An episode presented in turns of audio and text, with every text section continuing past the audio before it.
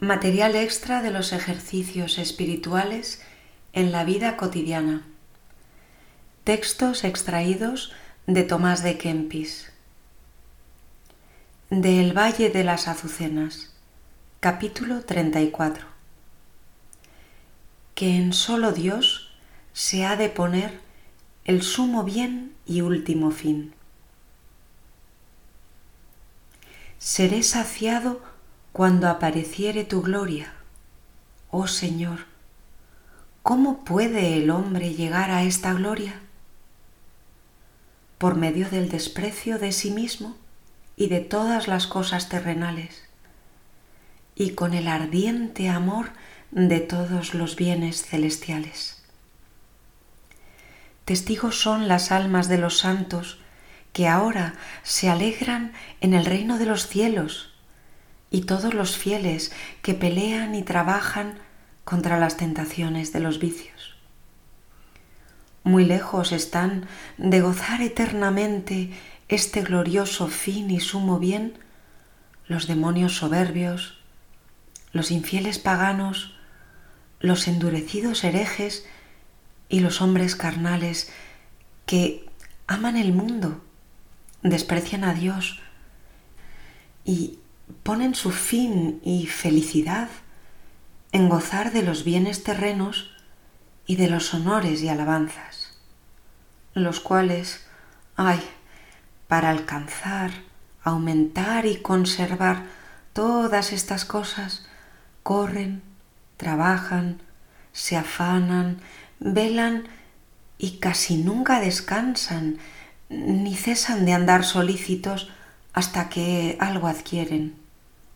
Mas cuando lo han adquirido, sea recto o torcido, todavía no están contentos, sino que anhelan subir más alto y glorificarse sobre los demás, y andan hinchados con vanagloria.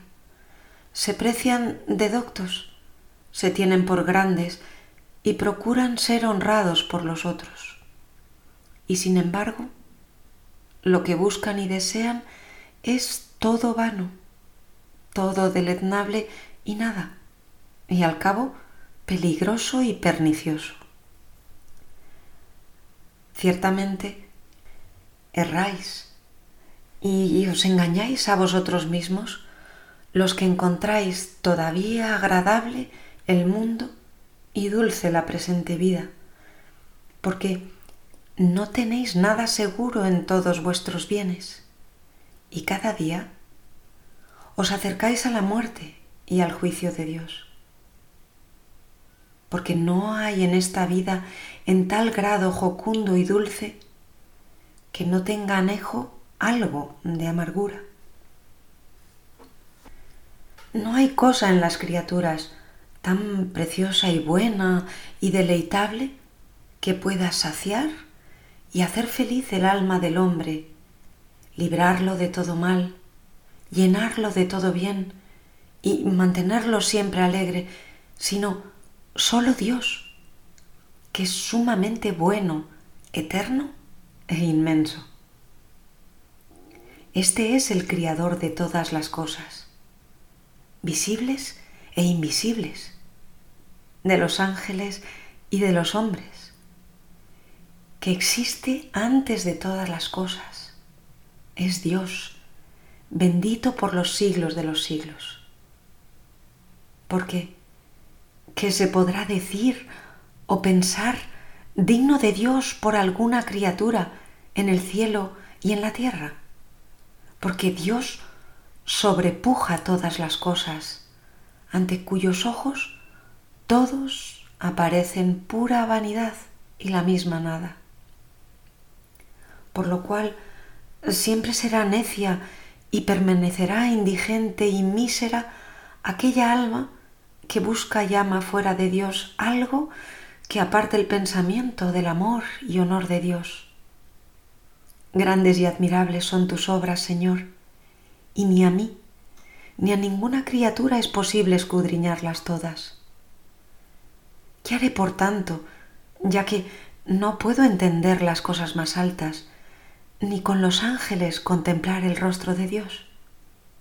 me confieso indigno de gozar tantos bienes y de conversar con los santos en el cielo. Por esto, siempre me humillaré y despreciaré delante de Dios y de los hombres mientras viviere, y seré vil en mis ojos, para que Dios se apiade de mí, miserable pecador, ahora y en toda hora.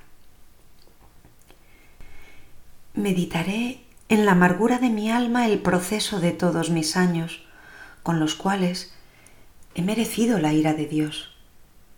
Y aplacaré con gemidos y llanto al Señor, a quien tantas veces he ofendido, con palabras y obras, con la vista y oído, y con los demás sentidos, los cuales me dio el Señor para que con ellos le sirviese mientras vivo en este cuerpo. Empero, para no desesperar y abatirme en medio de mis males, me acordaré, Señor, de todos tus bienes y de todas tus misericordias que haces desde la eternidad, hasta que con el auxilio de tu gracia merezca llegar sano y salvo a ti. Líbrame de todos los males que se precipitan de repente sobre mí y tantas veces apartan mi corazón de la consideración de los bienes celestiales.